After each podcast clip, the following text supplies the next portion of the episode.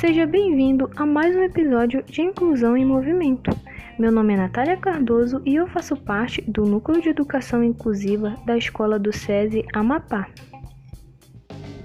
No encontro de hoje, vamos praticar uma brincadeira chamada chicote queimado. Para início, escolha qualquer objeto sugerido. A brincadeira pode ser feita também dentro da sala de aula. Uma criança é escolhida para esconder o objeto, enquanto a outra fica de olhos fechados ou fora da sala, até que o objeto seja escondido. Na sequência, a criança é chamada e terá que procurar o objeto. As demais crianças também participam, dizendo se ela está quente ou fria, dependendo da distância que está em relação ao objeto.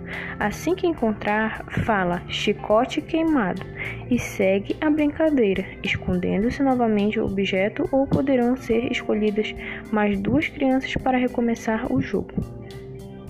Espero que tenham gostado e até mais!